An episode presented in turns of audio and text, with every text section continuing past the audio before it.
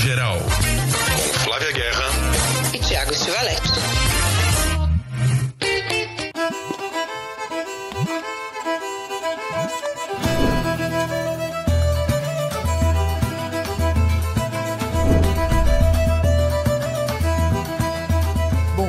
Boa noite. Você está escutando ou vendo Plano Geral, seu podcast, videocast de cinema, streaming, séries de TV. Hoje com bastante cinema de novo. Eu e Flavinha Guerra estamos falando aqui diretamente de João Pessoa, Paraíba, onde está rolando o Fest Aruanda, um dos mais tradicionais festivais aí do circuito brasileiro, 18ª edição. Na segunda parte a gente vai bater um papo aqui com os idealizadores, curadores, produtores do evento, Lúcio Vilar, que fundou o festival desde a primeira edição e Hamilton Pinheiro. Eles vão falar tudo sobre os filmes brasileiros selecionados dessa edição e também sobre memória do cinema brasileiro, filmes antigos brasileiros restaurados que estão passando aqui no festival, celebrando a nossa memória. E para falar desse pacote completo, Flavinha Guerra, que está bem perto de mim aqui, está na outra sala, né, Flavinha? Bom dia, boa tarde, boa noite. A gente aqui está separado só por uma questão de estética, entendeu, gente? Porque estamos juntinhos, coisa que é rara. aliás, na, na entrevista da segunda parte aqui que o Tiago acabou de anunciar, tá todo mundo juntinho, coisa que é rara, né? E é muito legal também de acontecer. É isso aí. Mas vamos começar antes com dois filmes premiados do Festival de Cannes, que passaram aí por Festival do Rio e Mostra de São Paulo e estreiam no circuito agora nesse final de ano meio corrido e concorrido, né? Um monte de estreia, mas, cara esse primeiro que a gente vai falar agora, para mim, eu acho que foi o filme do ano, é o filme que mais me impactou. Monster, de Hirokazu Koreeda, diretor japonês que a gente acompanha há mais de 20 anos aí, né? É, cinéfilos do mundo todo amam aí Maboroso e a Luz da Ilusão, Depois da Vida, é, Ninguém Pode Saber, né? Que é o filme dos meninos abandonados em casa, enfim. Koreeda é um cineasta com história que filma quase todo ano, todo ano está presente nos, nos festivais tem altos e baixos, mas esse certamente é um alto, né, Flavinha? É, e ele foi palma de ouro com assunto de família, né? Foi 2017, 18, quando a Kate Blanchett, né, era presidente do júri, não podemos esquecer. Eu acho que esse ano, assim, acho que ele não levaria a palma de ouro, ainda que tenha gente que prefira até esse, goste mais desse do que do assunto de família. Na teoria, a gente diz, ah, não levaria a palma de ouro porque levou faz pouco tempo. Isso não se aplica ao Ruben Ostlund, né, que levou duas em pouco tempo. Mas eu acho que Monster saiu muito bem premiado, né? Levou aí a, o grande prêmio de roteiro de Cannes. E eu acho que realmente a direção é maravilhosa do Coreeda, mas o roteiro desse filme eu acho que é realmente uma aula, né, de roteiro, né? Pois é, vamos falar um pouquinho aqui da história, né? Tô pegando aqui o nome dos meninos. São dois meninos adolescentes aí, o Minato e o Yori, né, que estudam no mesmo colégio. O filme começa quando o Minato volta para casa e a mãe dele, a Saori, fica muito preocupada porque ele volta visivelmente transtornado. Algo aconteceu na escola que ele não diz e ele volta dizendo umas frases desconexas. Ele diz muito sério para a mãe que ele descobriu que ele tem uma cabeça de porco, um cérebro de porco.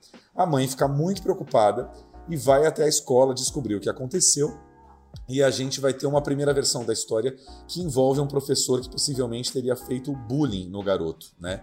Essa é apenas esse é apenas o começo do filme, essa é uma das versões que a gente vai ouvir. A gente vai ouvir três versões dessa mesma história.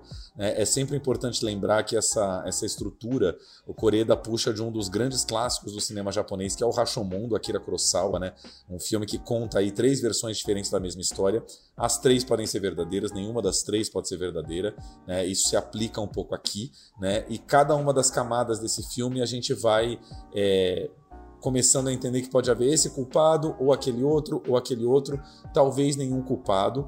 Muita gente lembrou, né, na, no Monster aí, de um filme de Cannes do ano passado ou retrasado, que é o Close Lucas Don't, né, que tem esse mesmo universo da relação de dois meninos numa escola, mas eu acho que o Coreda vai muito mais longe que o Lucas Don't, né, porque esse filme tem muitas camadas e vai mostrar também a relação complicada dos adultos hoje em dia, como os adultos lidam com as crianças, o que pode se fazer, o que não pode fazer, é, como as coisas são feitas de um jeito e interpretadas de outro, que é uma coisa muito contemporânea.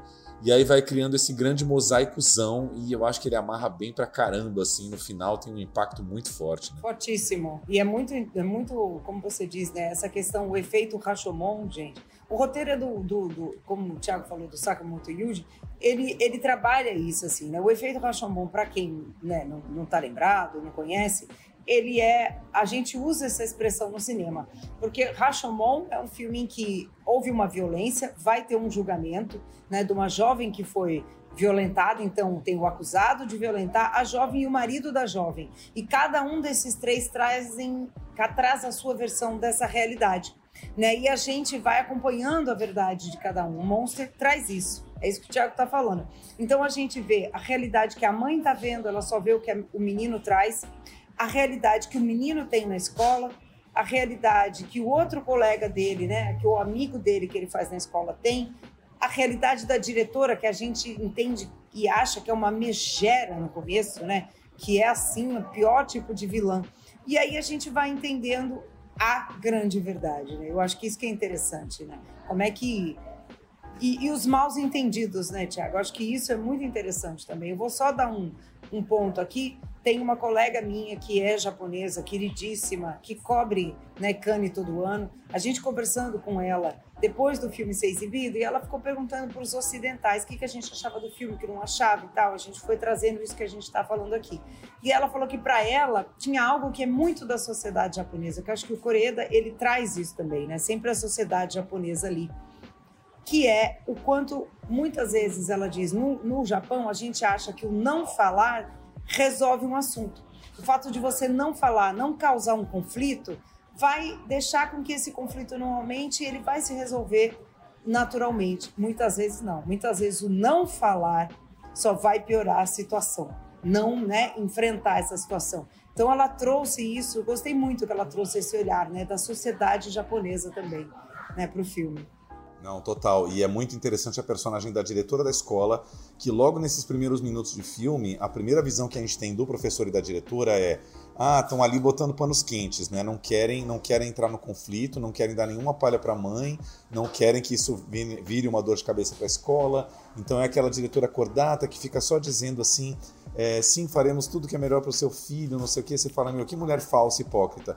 E aí, conforme as outras versões vão desenrolando, essa diretora se mostra uma personagem super complexa, a atriz é fantástica, enfim. A gente vai vendo que o ser humano tem muitas camadas, né? Daqueles filmes que, que são o oposto das redes sociais hoje, né?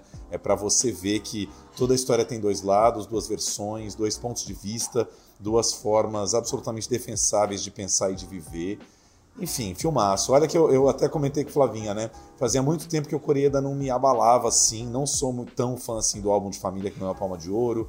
Ele tem feito muitos melodramas familiares nos últimos anos, né? Pais e filhos, aquele que acho que é a nossa irmã favorita, a nossa irmã preferida, uma coisa assim. São os melodramas de família que ficam para mim nessa né, numa coisa mais fofinha, bonitinha. Eu sei que tem um lance japonês que eu não pego muito, mas assim, esse lance fofo, bonitinho, era um negócio que estava me afastando um pouco dos filmes dele. E esse filme não é fofo, bonitinho, né? Esse filme ele é pungente, ele é violento, ele, é, ele tem um conflito muito interessante, enfim. É, fiquei muito feliz de ver que o Coreia ainda pode me pegar, porque tem esses diretores que às vezes passam 10, 15 anos, você fala, e esse aí já não me pega mais, né? E volta a pegar. Né? 湖のある静かな町で起きた些細な事件それはよくある子供同士の喧嘩に見えた何も誤解してないんですよ この先生に叩かれて息子は怪我したんです。まあこういうのって母子家庭にありがちっていうかまあうちもシングルマザー堀先生堀先生児童のせいにしたら親御さんの怒りに火がつくでしょ実際どうだったかはどうでもいいんだよ。豚の脳なんだよね。湊の脳は豚の脳って入れ替われてんだよ。いつも麦野君を叩いたりしてます。なんだよそれ。お話を伺いたいんですけれどもよろしいでしょうか？全焼だった。化け物怪物誰だ？頭に豚の脳が入ってるのはあんたの方でしょ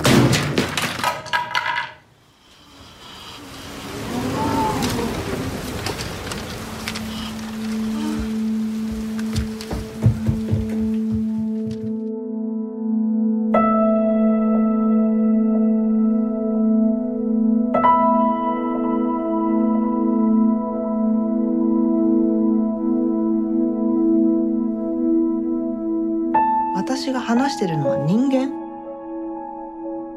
怪物 A gente brinca aqui, né? Quem escuta a gente em geral sabe que a gente brinca com isso, né? Que o Thiago, eu, a gente né, zoando aqui, ah, o Thiago não é fã de cinema japonês, ele não gosta. A gente é que gosta, né? É, eu é que gosto mais do cinema oriental, pela maneira que o conflito é colocado. E eu acho que desse, nesse, ele é colocado de um jeito muito engenhoso, né? E o, e o, o Coreda está sempre trazendo essa questão, como você fala, de família, é, de um jeito em que a gente vai vendo as contradições da família, né? Ele, por exemplo, com o Broker, que é um filme que ele levou também para Cannes, né? Que é de 2022, ele trazia a história de coreanos, né? É, que que trabalham com trabalho, né? Se chamar isso um trabalho, mas eles vendem crianças que são abandonadas em orfanatos, é o tráfico de bebês. Que é com o ator, aliás, do Parasita. Então, maravilhoso que juntou os dois cinemas aí.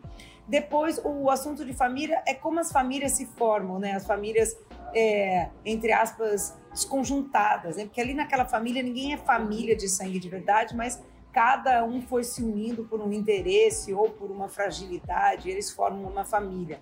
Né? O pais e filhos é como o homem entra aí na, na paternidade, né? E ele, e ele falou que é, a mulher na sociedade e como a maternidade entra dentro dessas histórias também interessa muito ele, né? O peso que uma mulher tem na criação e na manutenção de uma família, ninguém pode saber também é isso. Então ele é um cara que eu acho muito interessante porque a, a sociedade oriental é muito discreta sobre sua vida doméstica.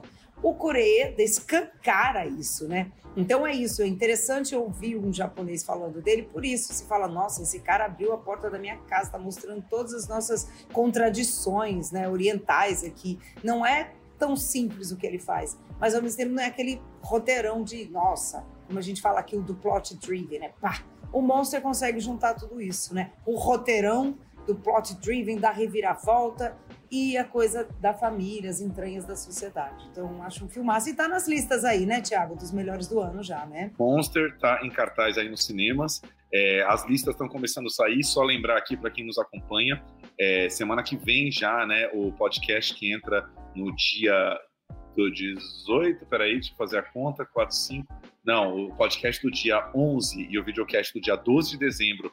A gente já vai fazer a nossa retrospectiva das melhores cenas, séries do ano. E no videocast do dia 19 de dezembro, o último antes do Natal, a nossa retrospectiva de melhores filmes. E aí, como a Flavinha disse, estão começando a sair as listas, né? O pessoal já é um pouco ansioso, né? Ainda tem um mês aí pela frente, né? Ainda tem todo o mês de dezembro, mas o povo já começa a fazer lista. E saiu a lista da, da grande Cahiers do Cinema, né? A revista francesa de crítica de cinema, colocando em primeiro lugar um filme que não chegou no Brasil, que nem apareceu por aqui, um filme argentino, acredite, Trenquilauken, da Laura Titarella, uma diretora argentina, um filme de mais de quatro horas sobre o desaparecimento de uma mulher que estreou lá na França, nem chegou aqui pela, pra gente. E aí temos três filmes do Festival de Cannes nessa lista. O Monster eu tinha falado que tinha entrado, mas não entrou, tô enganado. Entrou Anatomia de uma Queda, que abriu a mostra e já já estreia, né, no começo do ano. Em terceiro lugar, Folhas Mortas, de Jack Kaurismäki, que a gente já vai comentar, que acabou de estrear. Em quinto lugar, e é, Catherine Breillat com O Último Verão, L'été dernier, em nono, que é uma, uma escolha bem questionável, que acho que esse filme da Breillat não, não tá nem de longe aí entre os 10 mais. E fora isso, a gente tem o The Fablemans, do Steven Spielberg, lá do começo do ano, né, do último Oscar, que eles colocaram em quarto lugar, e alguns filmes aí que, que apareceram nos festivais. Fechar os Olhos do Victor Eris, espanhol, em segundo lugar, passou na mostra. E é, Não Espere Muito do Fim do Mundo, do Rado Yudi, que é o cineasta romeno, que ganhou o Urso de Ouro em Berlim com, como é que chama aquele filme? É, pornô acidental ou uma sorte complexa. Exatamente, é o filme novo dele, também na mostra mais de três horas. É um filme meio torto, assim, a comédia engraçada, como sempre no Rado Yudi, mas mais de três horas que ficou em sétimo lugar. Enfim, isso é um pouco da lista da Caie. É, a lista da Caie tá interessante, né? Porque ela, ela, ela, eu gosto disso, a gente elogia aqui, falamos sempre, né? A gente vai falar mais no próximo episódio, claro mas é, no último do ano, né? Mas é interessante como é, trazer no cinema argentino, né? Tem várias revistas aí, a revista Time também trouxe e trouxe o cinema sueco, trouxe o cinema de outros países. Então eu acho interessante quando a gente consegue trazer esse cinema diferente, né? Acho que é bacana. Total. Isso. Então vamos falar um pouquinho agora do é, Aki Kaurismäki, finlandês aí, né? Folhas de Outono, um filme delicioso, maravilhoso que estreou também no último dia 30, né, quinta-feira, é, nos cinemas aí de São Paulo, Rio e todo o Brasil. Aki Kaurismäki é um diretor finlandês que a gente acompanha também há mais de 20 anos, um diretor que filma muito uma certa solidão, um estranhamento dos personagens, né? Há muito tempo um filme dele não tinha tanta repercussão e muito feliz de ver que esse filme acabou sendo um dos que mais brilharam na última mostra de São Paulo, né? É, eu amei esse filme e eu tive, tive assim a sorte de conseguir conversar com a atriz, né, a Alma. Foi por, foi por Zoom, mas eu conversei com ela em São Paulo aqui durante a mostra, né, para trazer. Aí essa semana a gente traz a entrevista, né, falando desse filme. E o bacana é que eu comentei com ela e é verdade aqui. Foi o último filme que eu vi em Cannes esse ano. Eu perdi na primeira sessão e aí eu corri para ver aquele dia que a gente está esbaforida, é dia de premiação, correria. Eu falei não, mas eu vou lá. Eu vou lá porque esse filme está sendo super bem falado. Eu adoro o cinema dele. Assistir. Foi a melhor coisa que eu terminei o festival com amor no coração, sabe? Nunca pensei, eu falei, meu Deus, eu falei isso para ele, eu falei, nunca pensei que o Kaurismäki fosse fazer um filme que fosse me trazer isso, que é Aí eu já usei essa frase várias vezes, gente. A comédia romântica menos romântica do ano. Menos romântica do ano. Porque é um filme que não é exatamente uma comédia, mas você ri das situações que são colocadas, do jeito que elas são colocadas, e ao mesmo tempo não é um, romance, mas são duas pessoas se apaixonando. Vamos falar rapidinho aqui a sinopse. A Alma, né, que é a atriz a Alma Poist, e o Jussi Vatanen, eles são dois atores super famosos, né? na Finlândia. Eles são dois operários, assim, são dois trabalhadores, né? Ela é a Ansa e ele é o Holapa. Ela trabalha em várias coisas. Ela está trabalhando num supermercado, é demitida, depois ela vai trabalhar numa construção, mas ela está lá tocando a vida. Ele é um cara que trabalha numa construção, você vê que ele é talentoso, que ele tem um talento, mas ele é alcoólatra. E aí, num dia de folga lá, eles vão pro bar, pro karaokê. E aí, a gente vai entendendo assim o quão solitários os dois estão. São várias cenas que são cômicas, mas ao mesmo tempo são reais, sabe assim? E o quanto eles estão solitários e eles se apaixonam. Só que essa questão do alcoolismo atrapalha tudo. Então, ele se coloca nesse lugar de ou ele vence o alcoolismo, né, a dependência em álcool, porque ela diz não vou tolerar isso, já tive esse problema na minha família, ou eles não vão ficar juntos mais. Mas até tudo se resolver, é aquela coisa de meu, comédia romântica, se fosse filmado de um jeito um pouco mais escrachado, ia ser um comédia romântico. Como o Kaurismäki tem esse humor estranho, os tempos estranhos, ele não é realista, né, Tiago? A atuação dele é sempre quase teatral. O filme tem um humor esquisito, ele é desconcertado, mas a gente torce por aqueles dois.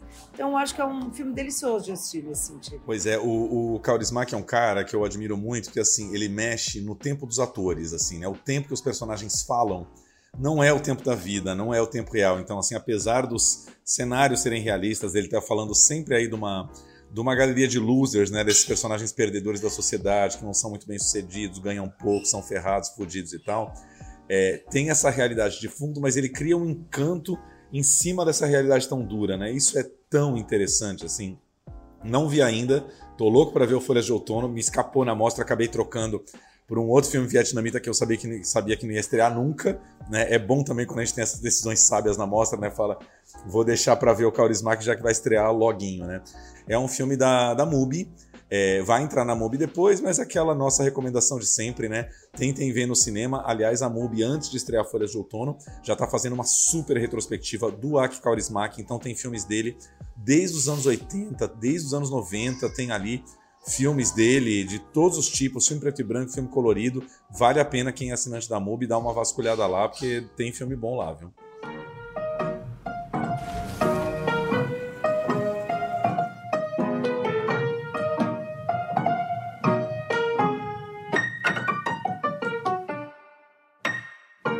Sitä iltaa, kun laulat karaokea? Siinähän istuu ne kaksi naista. Tapasin sen pienemmän myöhemmin. Mentiin melkein naimisiin. Miksi te menneet? Hukkasin puhelinnumeron. Miksi et kysy numerotiedustelusta? En tiedä nimeä. Se kieltämättä vähän haittaa.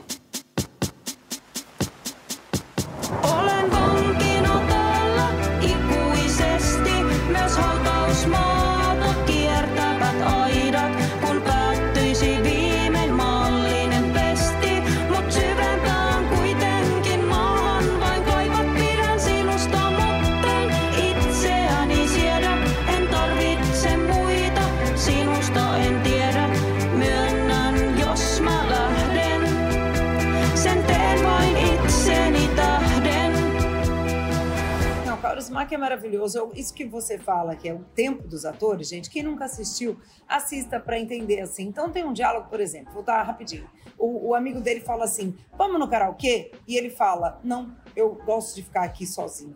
E aí tem um silêncio. E ele pega uma revista. Aí o amigo diz: é claro que você não gosta.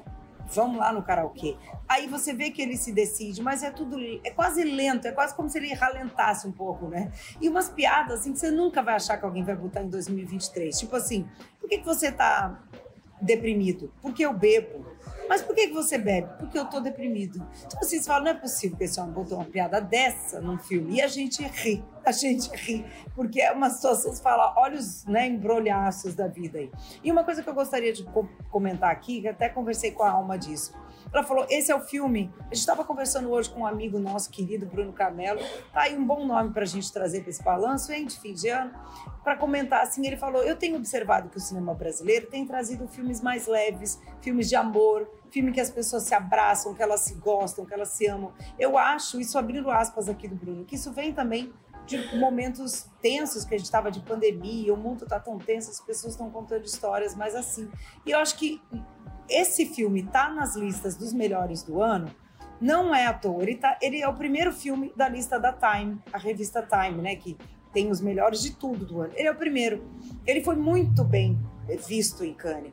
E por quê? Porque eu acho que é isso. E, mas ao mesmo tempo ele não deixa de ter o mundo ali. Eles são dois trabalhadores, operários. E a gente tem uma situação em que ela é demitida de um dos trabalhos, que fica bem claro onde você é útil. Até onde você é útil, você tem um emprego. Quando você deixa de interessar, a empresa te joga no lixo e o que salva ela é o companheirismo das amigas. A Alma disse mesmo, a atriz, se a gente não tem um ao outro, a gente não tem nada nesse mundo né, contemporâneo, neoliberal. Ao mesmo tempo, a gente ouve na rádio, em que ela está ouvindo enquanto ela está cozinhando, as notícias da guerra da Ucrânia. E o Kauris Mack até brincou em Cannes, né? Que alguém falou, ah, você fez um, não fez um filme político. Ele disse, esse é meu filme mais político desde o meu último filme. Brincando, mas é verdade. E ela disse que Kauris Mack comentou isso com eles, que ele fazia questão de botar esse ar do tempo, a Ucrânia ali, porque quem fosse ver no futuro ia saber em que momento esse filme foi rodado. E que apesar de tudo isso, ainda tem que ter esse espaço por amor. Olha, isso num diretor finlandês que tem um humor muito peculiar. Então esse é um filme peculiar. assim. Com certeza. Fica aí a nossa dica então, Folhas de Outono já em cartaz nos cinemas.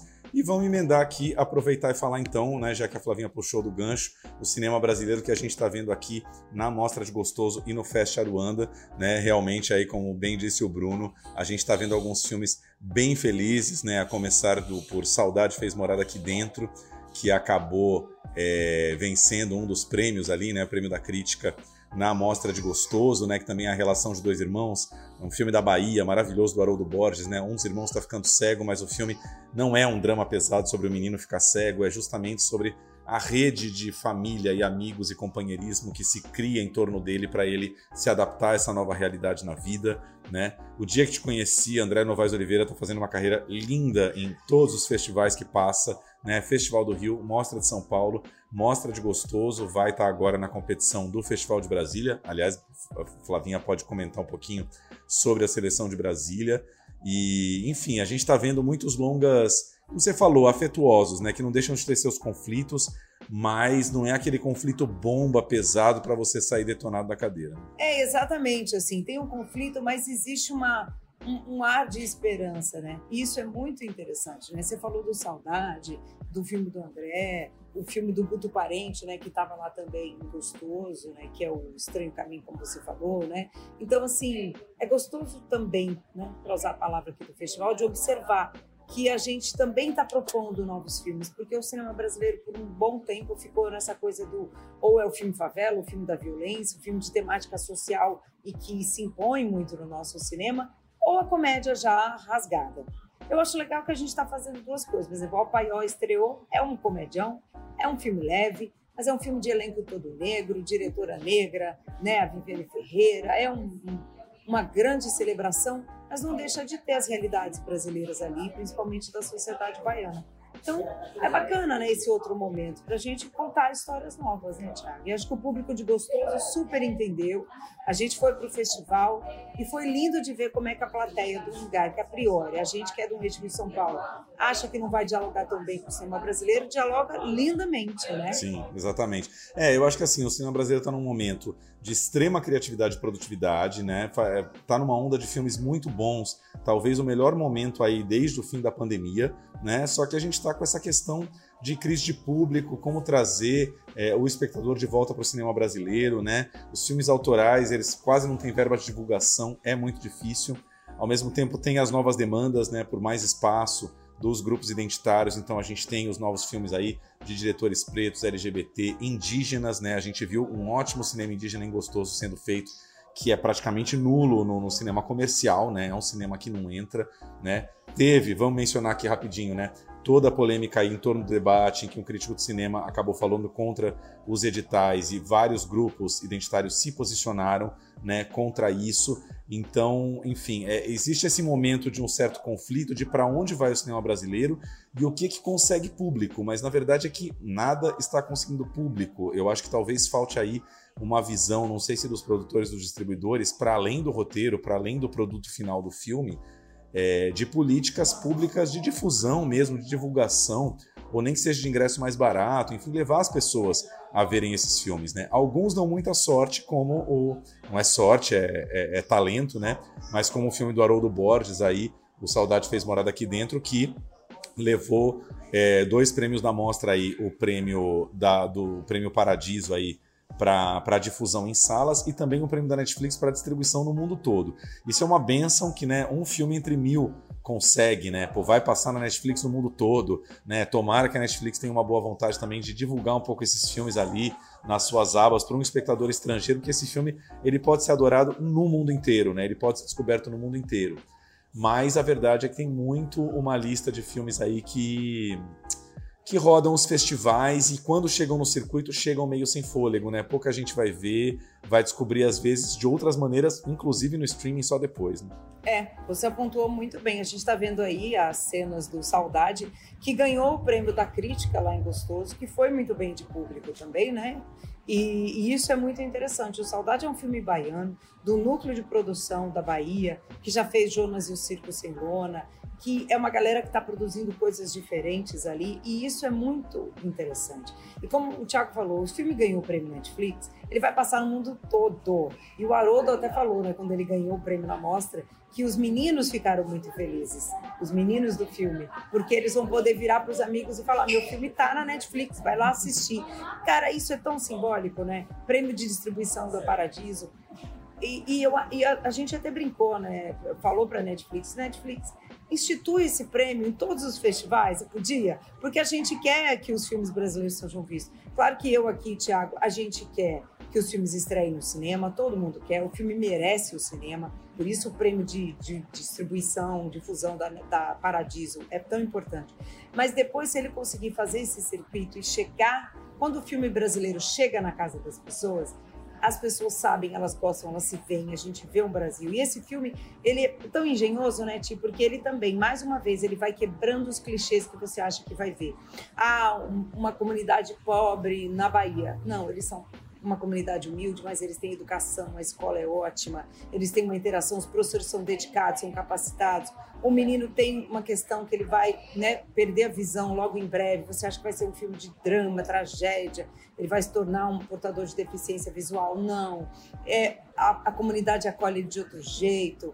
Né? Ah, duas meninas se gostam, não se gostam, você acha que vai virar um filme sobre homofobia? Não, vai para um outro lugar. Então, assim, é muito interessante como suavemente o filme vai quebrando vários estereótipos do cinema. Mais um filme né, de, de amizade, de amor, né, de acolhimento. É engraçado, a gente realmente está nesse momento. Com certeza. E aí, assim, vale destacar, né, como sempre, o nosso cinema brasileiro tirando da música brasileira muitas obras, né? Então a gente teve, é, por exemplo, aí o Saudosa Maloca do Pedro Serrano, né? O Pedro Serrano tem toda uma obra aí dedicada ao Adoniran Barbosa, né? Fez curta de ficção, fez o documentário Adoniran, meu nome é João Rubinato, que é super completo para quem quer conhecer vida e obra do Adoniran, e agora fez o longa de ficção né? Assim como no curta Paulo Miklos aí vivendo a Dona Irã, né? No elenco a gente tem ainda o Gero Camilo e o Gustavo Machado, que é um filme que volta aí para uma São Paulo do início do século XX ali, né? Anos 40, 50, para retratar o Adoniran e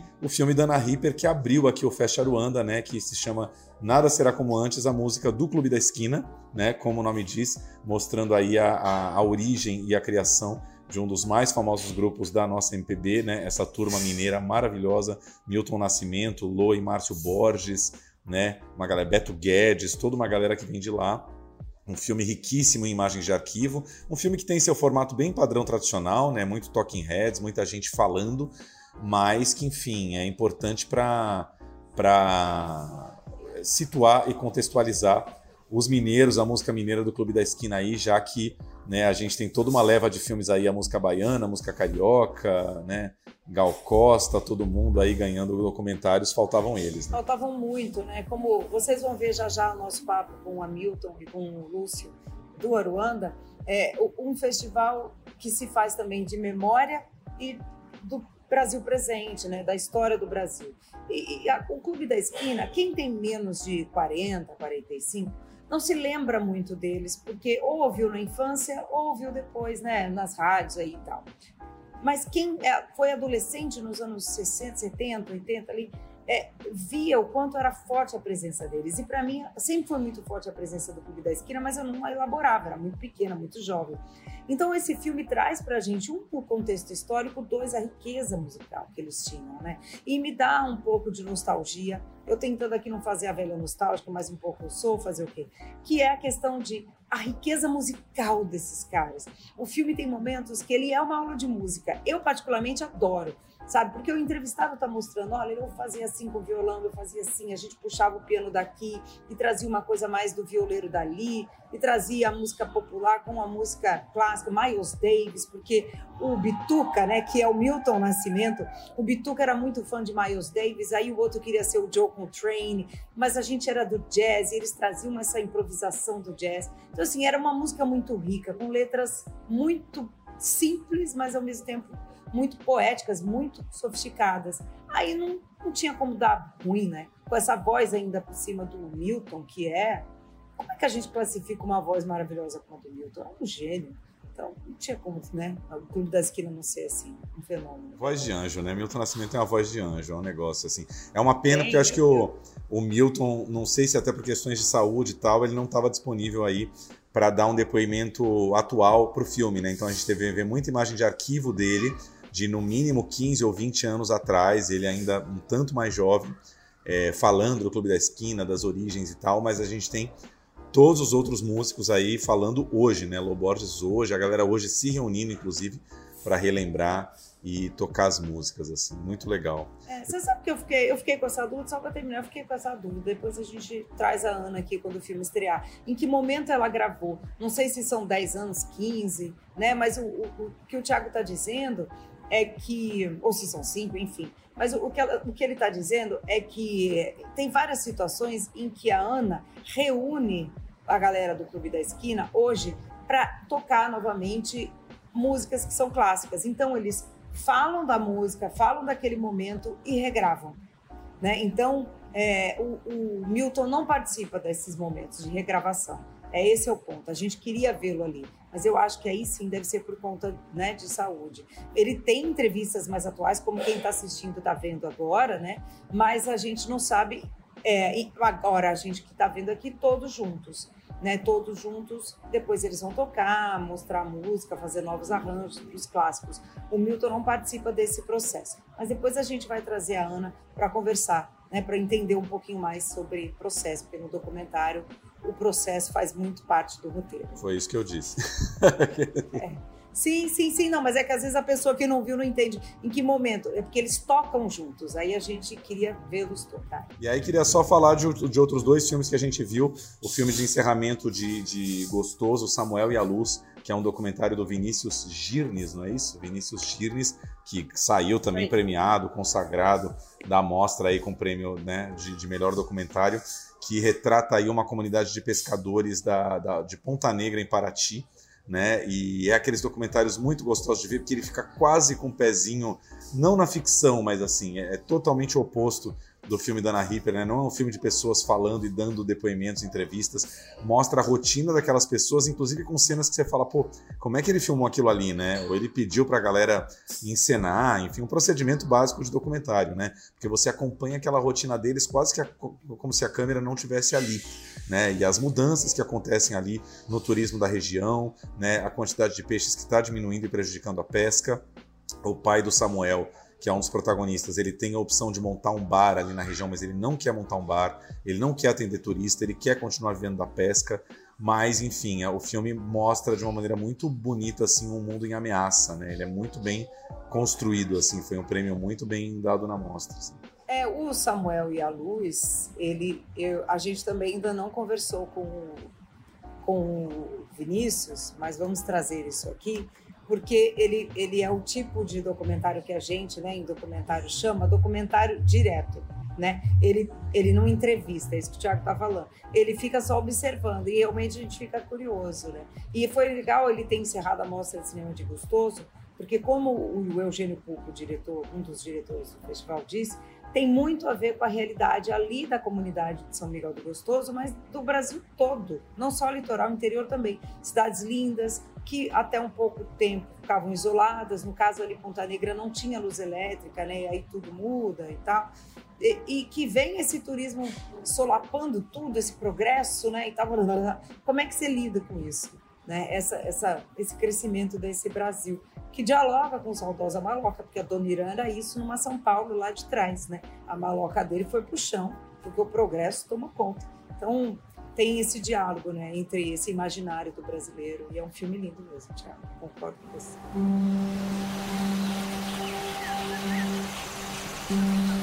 Eu acho, agora é verdade, porque parece que já estão. Ah, eu acho que botar o poste para puxar o fio, parece. Primeira coisa, quando chegar, a primeira coisa que eu comprar vai ser uma máquina. Você acredita?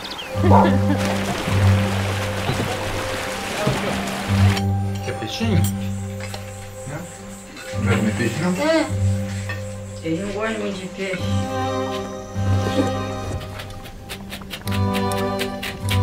A velha queima. Carapau. Carapau. Bonito. Bonito. Garupa. Garupa. Sargo sargo, isso aí, mesmo. Tinha betara, betara de moça, tudo era carapicu, carapicu, é, burrudo, tudo, sumiu tudo, isso demais. Você não vai ser pescador, não? Melhor não.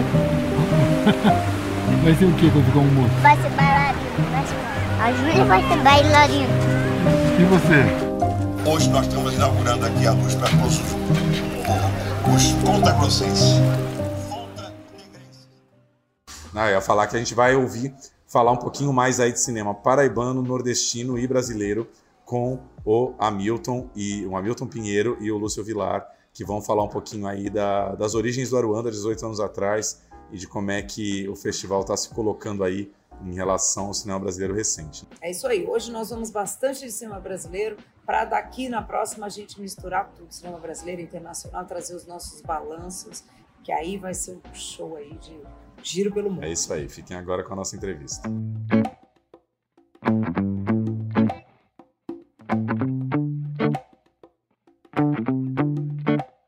18º Fecha Aruanda rolando aqui na Paraíba, João Pessoa, um dos maiores festivais e vitrines do cinema paraibano, nordestino e brasileiro. A gente está aqui com o fundador e idealizador desse festival maravilhoso, o professor Lúcio Vilar e Hamilton Pinheiro, diretor artístico, curador do festival. A gente quer começar perguntando, 18 anos de festival, principalmente para o Lúcio aqui, que está quase desde o comecinho, né? Desde o começo. Como você vê essa evolução de 18 anos de festival? O que era o festival no começo? Como é que está sendo hoje? Olha, é, esse festival começou muito, de forma muito modesta, né? dentro da Universidade Federal da Paraíba. Né? Ele nasceu é, no âmbito do, da área de comunicação, do Departamento de Comunicação da Universidade, da UFPB, e ele foi num crescendo, né? Assim, ele, ele nasceu é, com um público, o maior público que tivemos é, foi 70 pessoas, não passou disso. Então, é, então assim, foi uma caminhada, foi um, um, trabalho que eu sempre costumo dizer é, de formiguinha, né? Então ele foi ganhando musculatura através dos anos, né? mas já com uma identidade muito própria já com uma, uma, uma afirmação é, de que não seria apenas uma mostra, de que seria um festival, que teria dimensão nacional, como ele, a partir do segundo ano, já tem dimensão nacional através de uma categoria que a gente é, nomeou de TV universitária, então a gente já reuniu trabalhos de todos. E assim foi. Né? É, no segundo ano, a gente já teve Jean-Claude aqui com a gente, Maria do Rosário, Zanin já, já estiveram no primeiro. Então, assim, essa ousadia de trazer nomes nacionais de pessoas importantes do universo é, da crítica cinematográfica, né, da cobertura dos festivais, né, Zanin e Rosário foram as primeiras pessoas que eu tive contato no Cine Ceará e outros festivais, então eles estão com a gente. Aliás, a, a, a Rosária, vou dizer, ela é a madrinha do festival, né? ela é a madrinha do festival. E, e assim foi, né? Foi um processo. Teve um grande momento que foi, assim, eu acho, uma, é, uma, uma virada de página. Né? Foi a exibição do filme Lula, né? O Filho do Brasil, em 2009. Então foi um momento assim que a gente conseguiu reunir, inclusive, a classe política na abertura festival. O, o festival acontecia é, no Hotel Tambaú, que é um hotel tradicionalíssimo daqui, que tem uma sala de cinema, e a gente recuperou essa sala. Eu lembro que o Vladimir chegou para mim e disse: Olha, o festival é outro a partir de agora. E, e isso ele, ele, queria dizer que o festival estava ganhando uma dimensão ainda mais profissional, ainda mais. Né? E a gente foi tendo outros momentos até chegar a Cinépolis, né, que é uma parceira nossa muito importante da rede Cinépolis, o Luiz Gonzaga Luca, que é o, é o CEO da, da Cinépolis Brasil. E aí tem uma parceria há oito anos com, com eles. E em 2015 a gente começa essa parceria e é outro grande momento de virada, falando assim um pouco dessa, tentando resumir essa, essa caminhada, né, essa, essa evolução, que é quando nós exibimos o filme Chateau, Rei do Brasil, e nós é, conseguimos trazer o Guilherme, Marco Rica, que faz o Chateau, Lima Duarte, Lima Duarte né, que conviveu com que não está no filme, que não está no, nem, nem na biografia do Fernando Moraes, mas conviveu com o, o Chateau até pouco antes de sua morte, então personagem assim, uma testemunha viva da história do Chateau. Vladimir Carvalho, assim, foi um acontecimento. Né? A gente fez uma mesa no dia seguinte, que na metade da mesa o Estadão pediu fotos porque ia dar no dia seguinte. E o Zanin teve, que correr para mandar fotos, e o Zanin teve que sair do debate depois para escrever a matéria que saiu no dia seguinte, enfim. Então acho que esses dois momentos simbolizam assim é, uma virada de página, né? em termos de formato termos de, é, de, de, de, curadoria, entra o Hamilton também, tá? a, a Rosário fazia antes a curadoria, e de, sobretudo de profissionalização, né? que eu acho que é o que nós, é, entre erros e acertos, mais acertos do que erros, estamos nesse momento, né? nessa 18 edição, eu acho que faz jus a, a, a essa caminhada, né? em termos de de realização. Então... Você falou que entrou o Hamilton, né? Então o Hamilton está aqui com a gente já.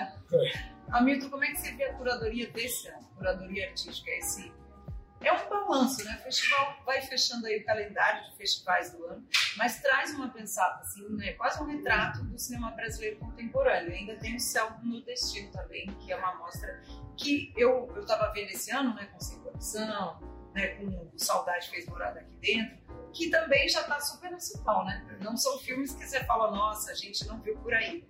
O Brasil viu, então isso é que eu também você falasse. Assim, né? é, eu acho que nos últimos anos o festival tem um perfil muito eclético. Acho que a gente consegue abarcar a diversidade do cinema nacional. A gente não quer ser Tiradentes, a gente não quer ser um festival temático, né, como Tiradentes é. é acho que é um pouco parecido com Brasília, onde você abre o espaço para essa, essa construção do cinema nacional. Então a gente tem, tem filmes é, onde trata da questão da, da questão economia, a questão da, da, dessas pautas identitárias, mas ao mesmo tempo a gente não esquece uma coisa do fechado memória. Exato. Então, quando a gente traz grande hotel, quando a gente traz o perfil do, do Pereio, eu acho que é isso. A gente sempre pautou também para esse cinema mais memorialístico, né? E tem a ver com Aruanda, tem a ver com tudo isso. Então, é eclético. A gente está trazendo filmes atuais onde discute essas questões identitárias que são urgentes, mas ao mesmo tempo a gente está trazendo filmes de memória. Acho que o Hotel é isso, o Pereira é isso, e as mostras especiais que a gente É, faz. e, A própria Ruanda, né? Que É, sim, própria Ruanda. O Silvio Santos, que teve um debate. Riquíssimo, né? E, uma coisa que eu acho importante reiterar é, é essa homenagem que nós fizemos na abertura do festival é, com os atores naturais de Aruanda. Eu acho que isso é, foi um traço assim, realmente diferenciado, né? Eu, eu não sei, eu arrisco dizer que é, eu não lembro de nenhum festival que tenha feito, que tenha prestado uma homenagem a atores naturais de um documentário que tenha, feito a- tenha sido feito há 63 anos. Então, eu acho isso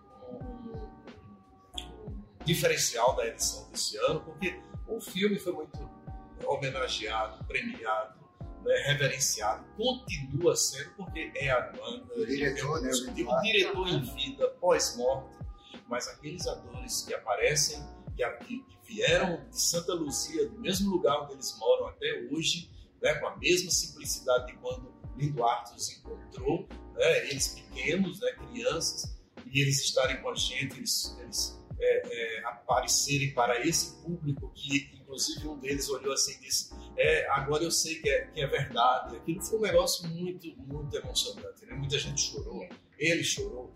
É, eu que, que pensei essa homenagem, eu, eu fui surpreendido pela, pelas reações, pelos aplausos. Então, eu acho que isso foi muito bacana, até como reparação.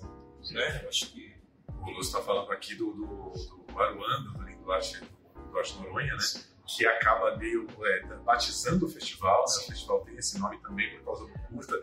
E o curta é de 1960, ou seja, realmente está completando 63 anos. O seu Erico e a dona Neuza, né? Apelido Neuza, é, eram crianças no curta, 63 anos depois estão aqui, né? Senhorzinhos tal vieram na homenagem de, da abertura que realmente foi muito bem sacada, né? Porque a gente ainda pegar essas reminiscências vivas do cinema brasileiro de 60, 70 anos atrás e trazer e homenagear e valorizar, né? E acabamos de ver também um debate maravilhoso com o Aurélio Nunes, né? Sobre é, o filme do Silvino, né?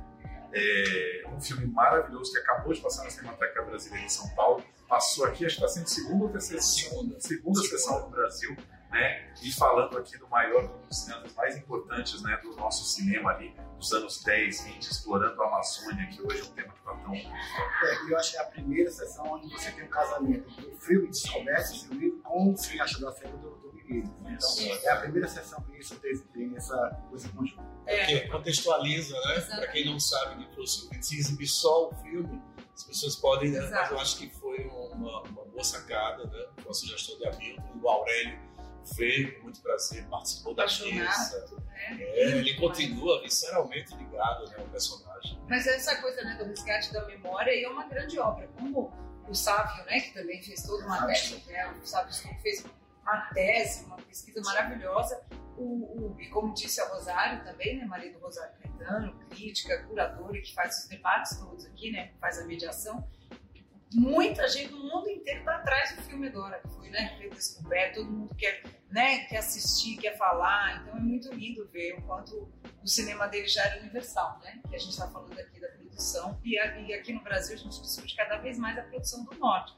E a gente precisa mais também, quer ver mais, né? Então ele já era essa, essa figura maravilhosa pioneira. É, eu acho importante porque se você pegar um, um personagem como Grande Hotel, né, um grande ator, Grande Hotel, nesse, nesse filme do Lucas, né, é, Lucas, é, esqueci o seu nome. Era aí que a gente chega está mal. Muito nome, muito filme. mal.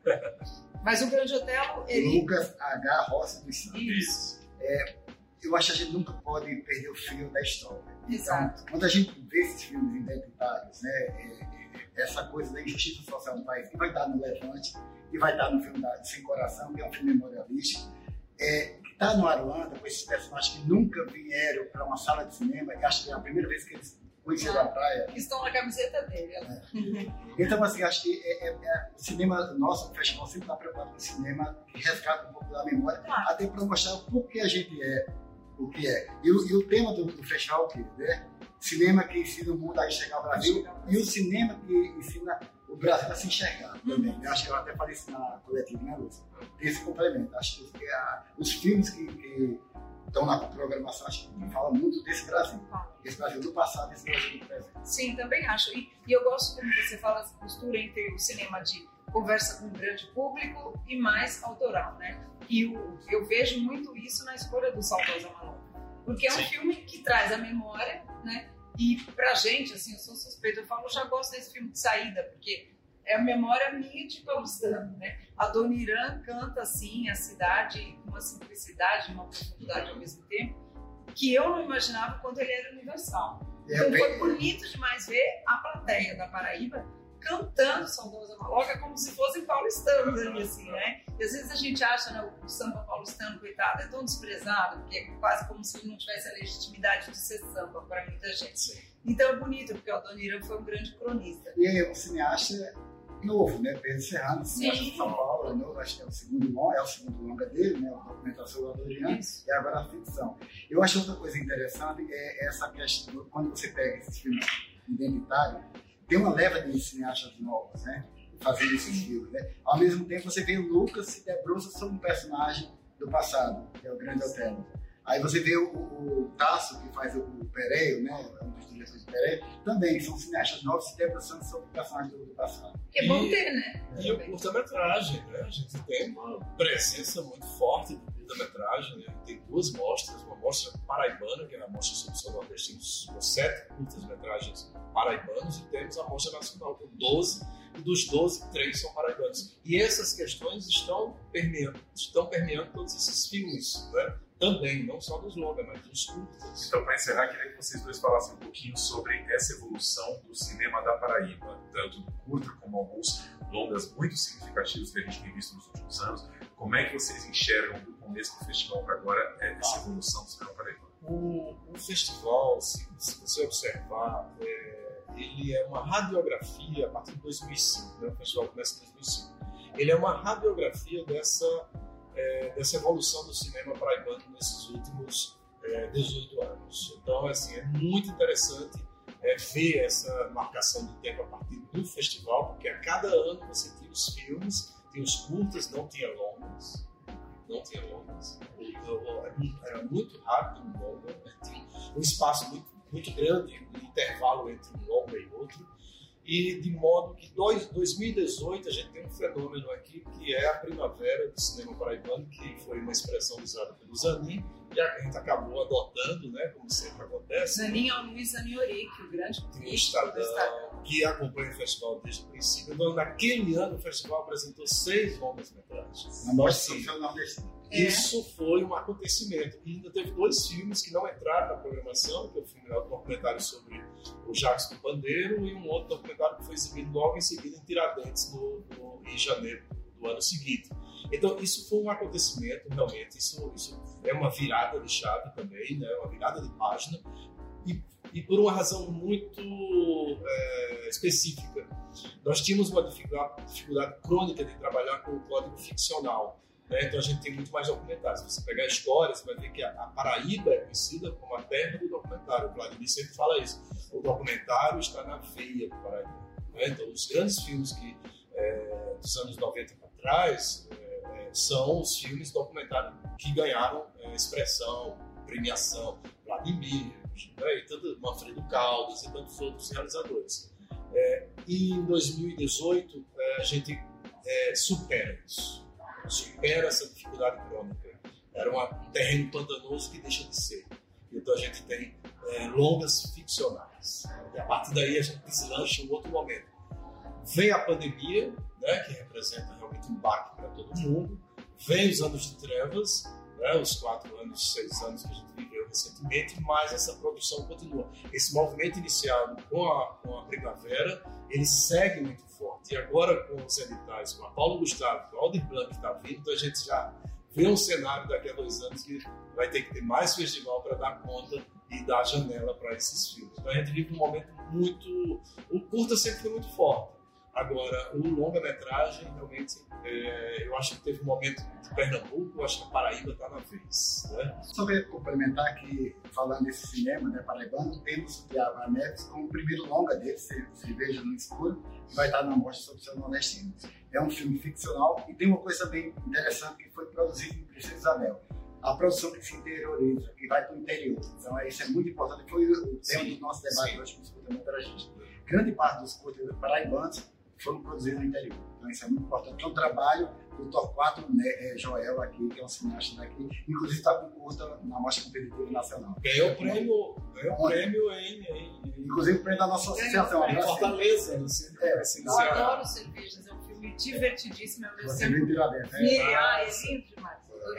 E só sublinhar, eles já falaram algumas vezes aqui, mas o nome dessa mostra muito, quero saber quem que botou esse nome sobre o Céu Nordestino. Ah, sobre o Céu Nordestino é um filme, é um título de um filme do Valfredo Rodrigues, hoje que a mesa foi tomada pela emoção também sobre o Silvino Santos, né? E eu não pude falar, eu ia até fazer uma intervenção sobre isso, mas não, não houve espaço. O, sobre o Céu Nordestino é um filme realizado pelo Valfredo Rodrigues em 1929, foi lançado em 1929, Cinema Silencioso, Cinema Mudo, e esse filme teve uma grande repercussão, é, foi exibido no Patê, no Rio, foi exibido em Fortaleza, Salvador, né, teve um, um, circuito itinerante muito importante na época, ganhou três páginas da revista O Cruzeiro, que havia sido criada um ano antes, né, no Chateaubriand, e, e esse filme se perdeu esse filme foi para a Europa ser sonorizado e o diretor, Walfredo Rodrigues, nunca mais viu esse filme. É, viu esse filme, é, teve a cópia de volta, né? E, e, ele virou um símbolo no início dos primórdios do cinema paraibano. Né? Ele não é o primeiro longa-metragem, mas é o que tem maior expressão, ganha maior é, é, visibilidade, inclusive nacional, no estado, na região do Nordeste. Então, a gente, em homenagem ao Valfredo, a gente pegou esse título e, que são os filmes feitos em solo paraibano. Que, diga-se de passagem, o Valfredo, esse ano, a gente está também celebrando os 100 anos do primeiro longa-metragem, que é um filme sobre o carnaval paraibano e pernambucano. Mas isso aí dá uma outra matéria. Muito podcast. Obrigada. Obrigado a vocês. Agradecer. Olha, longa vida ao Fecha do Ano. Saber se estão preparados aí para mais 50 anos. Vamos embora. Haja saúde. Vamos embora. Obrigada.